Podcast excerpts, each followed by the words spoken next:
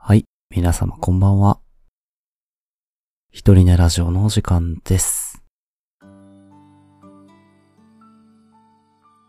このラジオは、私ユッキンが一人寝の寂しさを紛らわすために、一人寝の皆様へ向けて一人語りを行う、一人ぼっちの寂しいラジオです。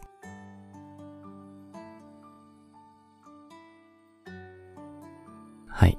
えー、僕がサブでやっているおやすみコーヒートーク。平日の夜喋ってるやつですね。そちらをお聞きになってくれてる方はお分かりと思いますが、喉が枯れております。もうだいぶ治ったけどね。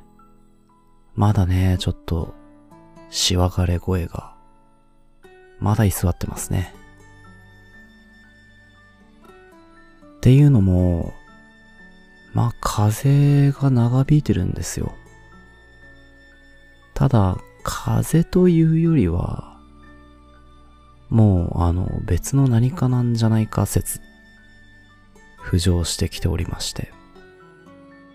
最近ね、子供たちの間で流行しているプール熱、アデノウイルスが悪さしてるんじゃないかという説が僕の中に湧き上がってきております。なんでもね、喉や肺に影響が大きいウイルスらしい。今の子供たちの間で広く流行していて、それが大人にも移るという流れがあるらしいですね。実は僕の周辺でもね、他に大人の人が風邪ひいて、咳とかね、肺炎になったりしているね、状況があって、まあこれは僕もそうだったんじゃないかなって。咳がまあ、長引きましたのでね。だいぶ良くなりましたが、皆さんもね、お気をつけください。もう最近僕はずっとイソジンうがいしてますね。仕事から帰ったら。イソジンうがいと、きれいきれい手洗い。大事ですね。さあ、最近ね、ちょこちょことフォローしてくれる方が増えております。ありがたいです。えーこのラジオは私がランダム単語ガチャというね、サイトでランダムワードを3つ拾いまして、その3つに従ってつらつらと毒にも薬にもならない大ない話を展開していこうという、そういう無茶な試みでございます。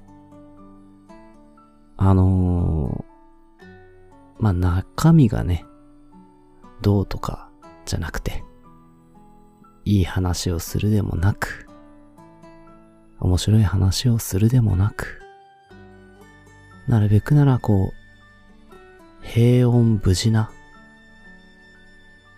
なぎの水平線のような、穏やかな、特に中身のないお話をしていけば、聞いてるうちにだんだんだんだんね、脳みそが、ゆるーっと力抜けていって、あ、こんな話聞くぐらいなら、寝るのと一緒だっていう風になって、あなたの入眠を助けると。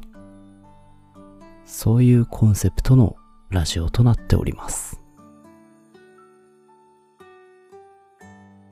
ということで、本日のランダムワード3つを出していきましょう。本日のランダム単語は、じゃじゃん。10日交換。新聞紙。スポーツカー。です。うーん。まあ、これはね、タイトルを考える上で、新聞紙から行くしかないですね。新聞紙、スポーツカー、10日交換の順番で行きましょう。さあ、ちょっとね、固めのワード3つですが、新聞紙です。新聞紙はね、うーん、読まないですね。最近は。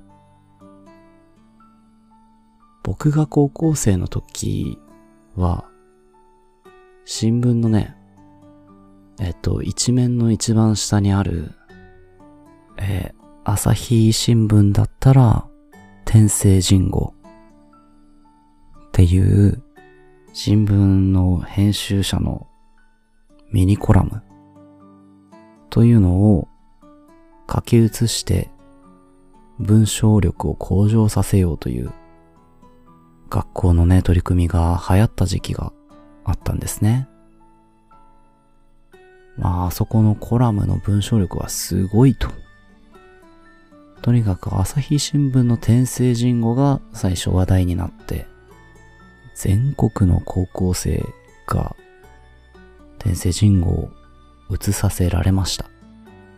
短くてまとまってて、時には風刺が効いて、ユーモアがあって、読みやすい文章を書けるようになるための訓練ということですね。ただし、ただしですよ。天聖人語、そのコラムを書く人も、代替わりが行われるんですね。僕はずっと読んでるわけではないけれど、最初に話題になったその天聖人語の素晴らしいコラムを書いていた人から、代替わりした後は、言ってもそんなに名文、いい文章ではなかったと思います。今はどうなってるかわかりませんが、僕が高校生の時読んでみたのは、大学生かな？大学生ぐらいになって天聖人語読んでみても、なんだかね、好きな文章ではなかったですね。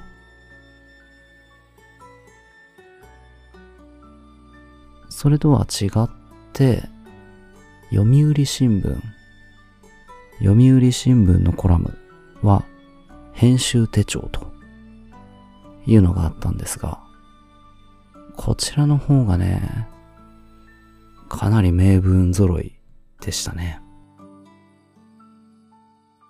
あの、2011年3月11日のね、東日本大震災の折の編集手帳とかはね、本当もう涙なしには読めない、うーん、し、日本全国が陰鬱な気持ちで沈んでいたあの頃にね、ちょっとだけ胸に希望を戻してくれるいい文章でしたね。えー、読売新聞の編集手帳。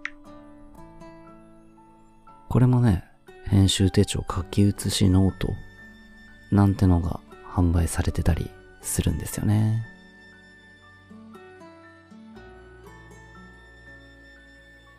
読売新聞オンラインとかでもね、読みたいぐらい素晴らしい文章でね、編集手帳集を買いましたね。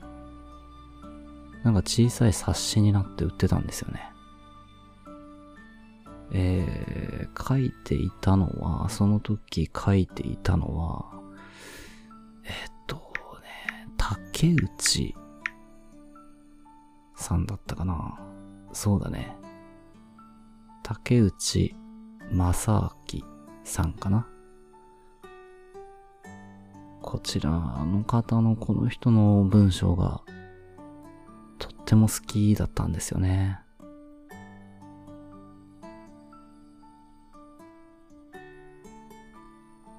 いやー、もうないかな、ネットに。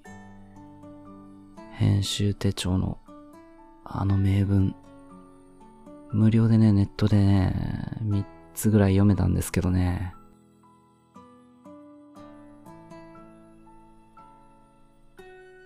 あー、読みたかったなないか。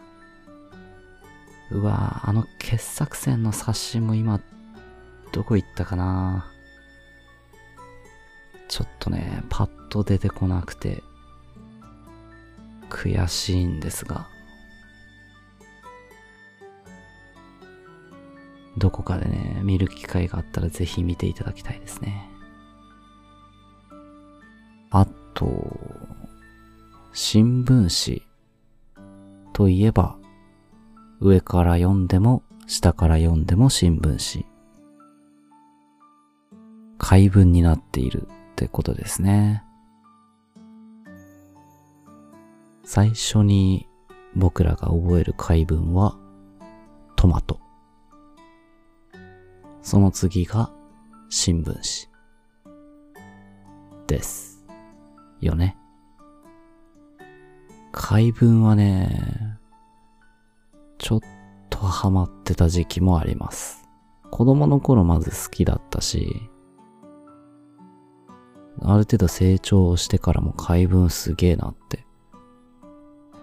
解文を考える界隈の人たちがね、いるんですよね。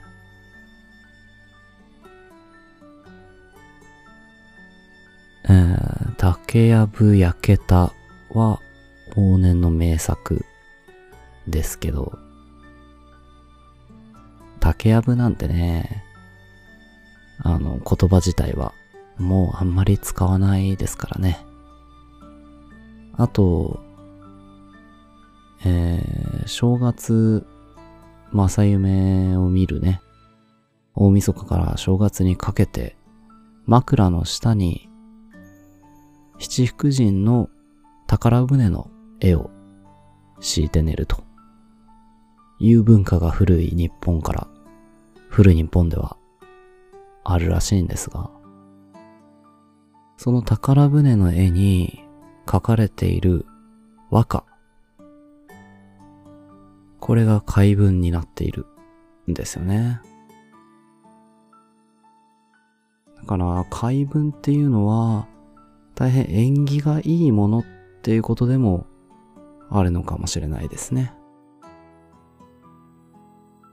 見事ですよ。だって和歌ですから、五七五七七、31文字すべて解文と。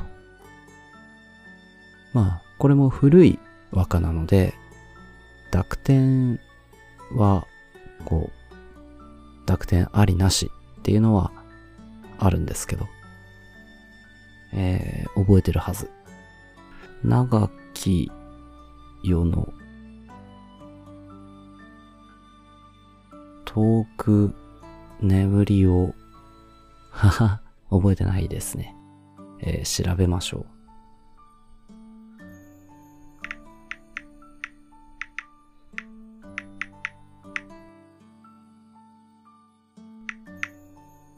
塔の眠りの皆目覚めだな。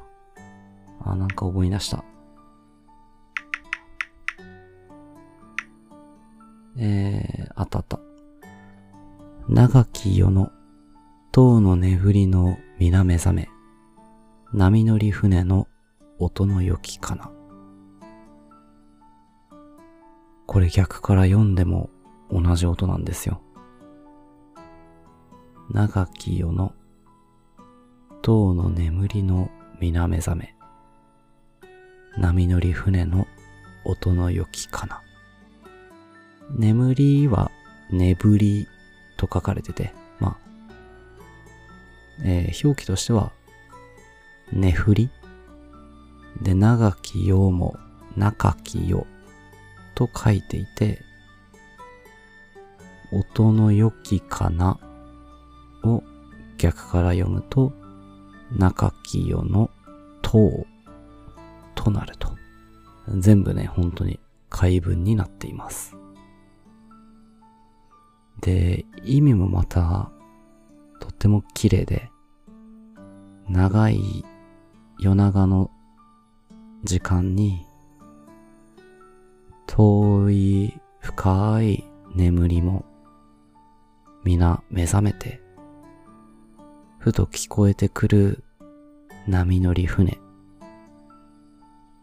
波に乗っている船の音がああいいなっていう風流な情景が描かれているんですね。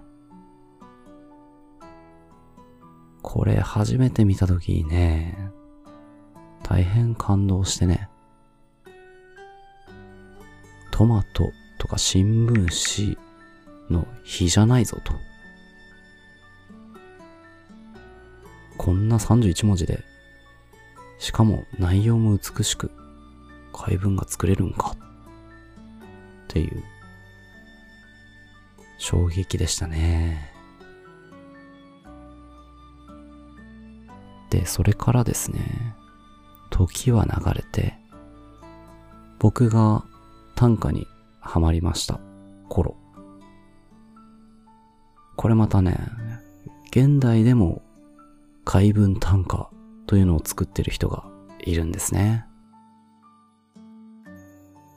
で、同じぐらいその宝船の短歌、いや、それ以上に衝撃を受けた怪文短歌があるんですよ。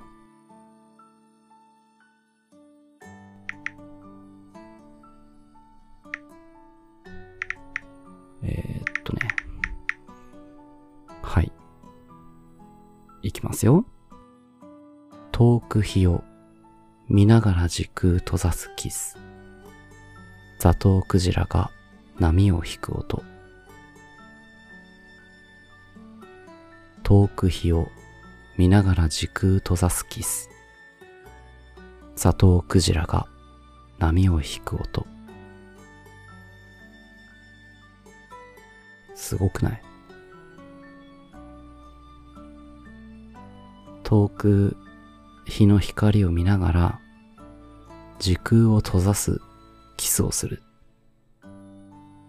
そこに聞こえてくるザトウクジラが波を引いている音。まあ、すごいよね。すすぎて、1分ぐらい動けませんでした。これ読んで。意味もね、すごいんですよね。時空閉ざすキス。ね、まずこれがザトウクジラの怪文につながってるんですよ。閉ざすキス。それだけでもすごいんだけど、この一見わかりづらいね、時空閉ざすキスっていう言葉もね、深読みするとね、まあ、要は、時間と空間今がいつで、ここがどこなのか、そういうものを一切排除して、今この瞬間が全てだと思うような運命的な接吻ということなんでしょうね。遠くに太陽の光を望みながら、そういう運命の相手とのその瞬間があって、遠くから静かに大きなザトウクジラが波を引いてる音が聞こえてくると。この時空という言葉とザトウクジラっていう生き物の取り合わせ、コンビネーションもね、もう風情が過ぎるね。はい。次元が違います。これを読んだだけで、自分が怪文短歌、怪文短歌にチャレンジしようという気持ちが湧いてこなくなるレベルで、あ、このレベルは無理だろうっていうぐらいすごい短歌ですね。怪文短歌ですね。怪文じゃなかったとしても素晴らしい短歌だしね。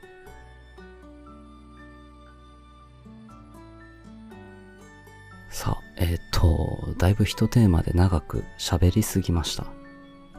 最近そういうところありますね。ちょっと長く喋りすぎっていう。えー、二つ目の単語に参りましょう。スポーツカーですね。スポーツカーか。これ今回の三つの中で一番難しいかもな。喋るのが。乗ったことないしね。やっぱり乗り心地いいのかなスポーツカー。えっとね、僕の好きな洋画でね、セント・オブ・ウーマンっていうアルパチーノの映画があるんですよ。古い映画ですけどね。セント・オブ・ウーマン。夢の香りったかな？えー、1992年、僕が生まれるちょっと前の映画で、えー、時間にして2時間37分とちょっと長めの映画ですね。そこに出てきた車、全然スポーツカーじゃなかったかもしれないけど、えー、スーパーカー、フェラーリですね。はいはいはいはい。あのー、この映画のアルパチーノ、名優アルパチーノが演じているのは、盲目の目の見えない元軍人のおじさんなんですよ。その人が、半ばもう人生に絶望していて、で、その人のお世話係をね、期間限定で頼まれた若き青年としばらく一緒に過ごすんですけど、全然心を開いてくれないんですよね。でもその青年と過ごしながら、すげえやりたい放題やるようになって、その中の一つが、フェラーリの運転なんですよ。フェラーリを売っているディーラーのところで試乗させてくれと。お客さんがお乗りになるんですか？まさか。見ての通り私は盲目だぞ。彼が乗るんだよ。って言って、試乗させてもらって、で、私が乗るから変われと。いうことで、アルパチーノが運転するんですね。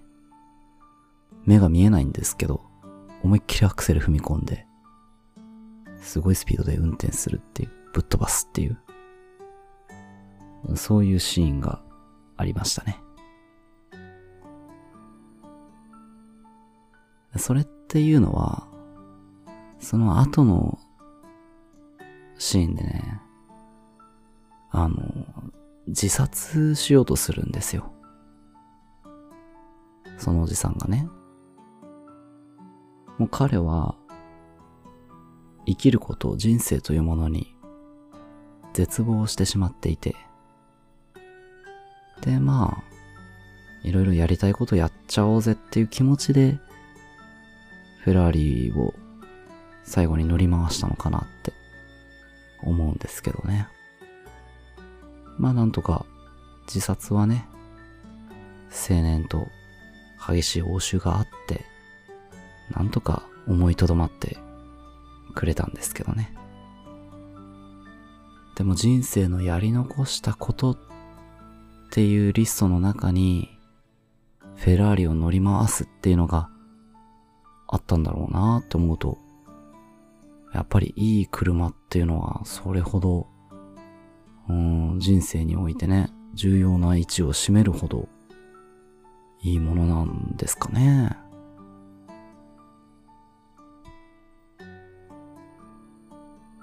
例えば、もう、1ヶ月後にあなたは死にますと。言われてしまった時に、やりたいことリストを作って、その中に、スポーツカー、スーパーカーを乗り回すっていう。出てくるかな？俺は出てこない気がするな。というか、出てこないね。そこには入れないね。まあいい車、かっこいい車の良さっていうのをまだ分かってない若造なんでしょうね。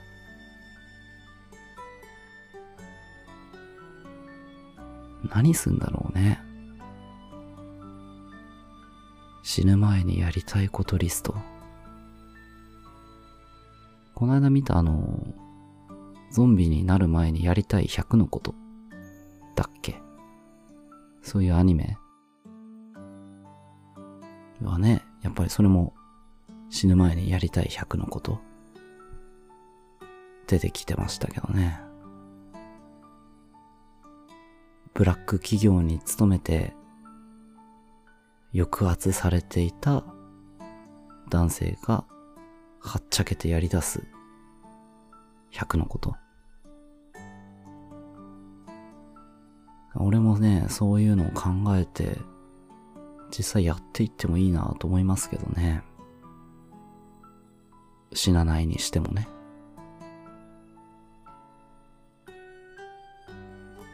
車はまあないとしてでしょう。わっとやりたいことか。なんだろうね、欲望を満たす方向に行くのかな。めっちゃ真剣に考えるとして、リアルにもうほんと1ヶ月後死にますと言われたとして、まあ1年でもいいんだけど、何するかな？めちゃくちゃ美味しいものを食べたいとかもね、ないと思うんだよね。でも、ラジオは続けるね。100日後に死ぬ、1年後に死ぬ30歳男性、みそじ男性。うん。1年後に死ぬみそじ男性っていうタイトルで、ポッドキャスト作り直して、毎晩喋るね。今日はこんなことがありました。こんなこと考えましたっていう。なんかそれで自分の考えというか、うーん、今までの人生の振り返りとかね。何かしら形にして残したいですね。で、仕事は辞めて、ラジオ作って、で、文章も書いていくかな。後に残せるように、一冊本は書き上げて死にたいですね。内容としては、やっぱりノンフィクションか、思い出語りと、うん、随筆エッセイになるね。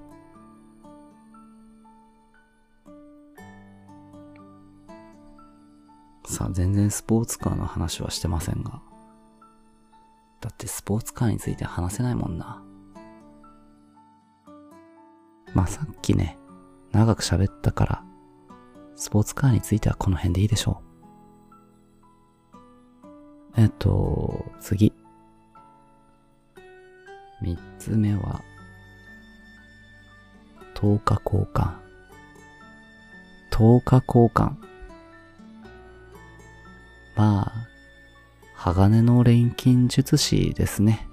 10日交換という言葉はもう僕の世代からすれば、ハガレンです。え、まあ、知らない人、読んでない人もいるでしょうから、説明しますが、鋼の錬金術師っていう漫画があるんですよ。漫画とアニメ。映画もあったかな？その中で錬金術師が活躍するんですが、錬金術の原理、原則、基礎ルールは10日交換である。金を作り出すとかね。まあ何かを作り出すっていう時に、その素材となる代わりとなる等価値のものが必要になるよと。何かを得るためには何かを失わなければならないっていうことですね。で、そのハガレンは主人公が最初に自分の死んでしまった母親を取り戻そうとして、禁断の術と言われるね、錬金術で死んだ人間を蘇らせるという、そういう儀式を行って、で、うまくいかなかったんだけど、もうやってしまったその代償だけで、体の一部とか、まあ、一緒にやった弟は、全身持ってかれて、魂だけ残って、で、その魂を全身鎧になんとか移し替えて、のその鎧で動くだけの存在になってしまった。そういう話なんですよ。お兄ちゃん主人公の方は、えー、右手だっけ？左手だっけな？を持ってかれて、で、もう片方の足も持ってかれて、え、義手義足になってしまったと。で、その、まあ、身に染みるわけですね。10日交換っていうルールが。なかなかね、ダークなファンタジーで、ちょっとハラハラドキドキが過ぎるんだけども、その分、感動も大きいストーリーなんですね。荒川博夢さんっていうね、女の人が書いている作品なんですが、その物語の、えー、もう最終回の話になっちゃいますけどね。いいでしょう、もう何十年も前の作品ですから。えー、主人公、エドワード・エルリック、エド君がですね、好きな女の人にプロポーズするんですよ。で、そのプロポーズの言葉が、10日交換だって言うんですね。10日交換だ。俺の人生を半分やるから、お前の人生を半分くれ。これがプロポーズの言葉なんですね。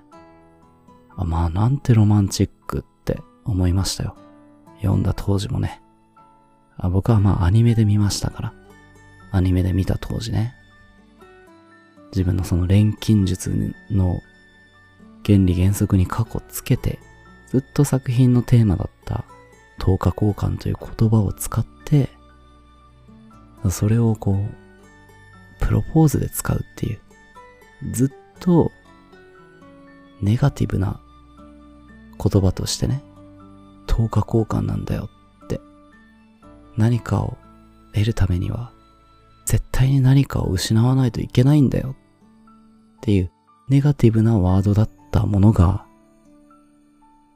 プロポーズっていう素晴らしいポジティブに変換されて使われたんですよ。それだけでも、わあ、すげえってなったんですけど、それに対するヒロインの返事が、本当にバカなんだから、半分と言わず全部あげるわよ。って言ったんですね。もう別にあんたの半分もいらないし、全部あんたにあげちゃうわよっていう。10日交換なんて知らないわって。そういうセリフを言ってくれちゃったんですね。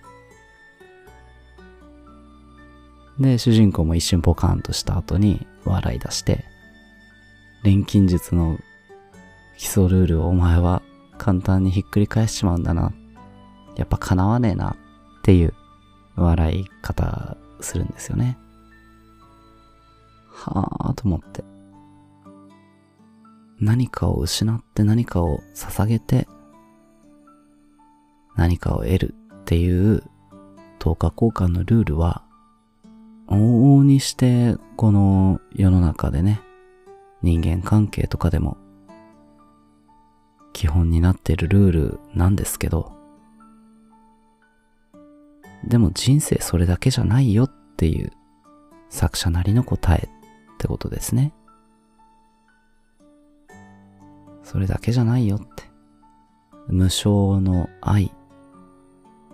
うん、損得感情だけではない人間の生き方あり方っていうのがあって、それっていいよね、みたいな。すごくね、好きでしたね。もう本当物語の完結っていう感じでした。10日交換と言われたらそれ思い出すかな。まあ僕は、そうね。10日交換ばっかりですけどね。人生生きていく上ではね。お金払って商品もらって、うん、一生懸命働いてその分お給料もらって、っていうね。エドワードみたいに、いや、ヒロインみたいに、ウェンディみたいにね、愛を捧げる相手には、もう無償でね、何言ってんのと。君の喜びが俺の喜びだよ。ということで、うーん、10日交換じゃなくて捧げ続けたいですけどね。さあ、早いところ、一人寝ではなくなる、その日を心待ちにして、本日はこんなところでしょうか。三つのランダム単語、新聞紙、スポーツカー、10日交換でした。あ、スポーツカーね。スポーツカーというか、まあ、レーシングカーの話とかすればよかったわ。大好きなね、アニメ映画でね、レッドラインっていう映画があるんですよ。スポーツカーではないかもしれないけど、レースものでね。いや、これの話すればよかったね。またいずれ、どこかで。レッドライン。めちゃくちゃね、バカらしいぐらい熱いアニメです。さあ、それじゃあ本日はこの辺ですかね。えー、この3つのタイトル、今回のタイトルとしては、新聞紙とスポーツカーの10日交換になると思います。全然10日交換じゃないと思うけどね。新聞紙何日分あったら10日交換になるかな。スポーツカーと。もうわらしべ長者だよね。そう考えるとわらしべ長者って全然10日交換守ってないね。エドワードも、ウェンディとわらしべ長者丼にはかなわない。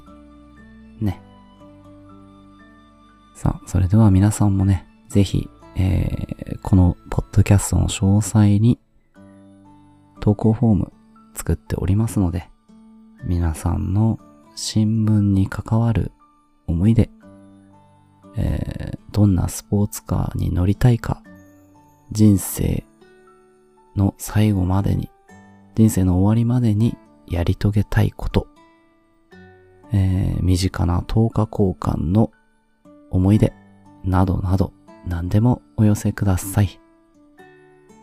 これについて喋ってっていうお題ワードも募集しております。はい。本日もここまで聞いてくださりありがとうございました。おやすみなさい。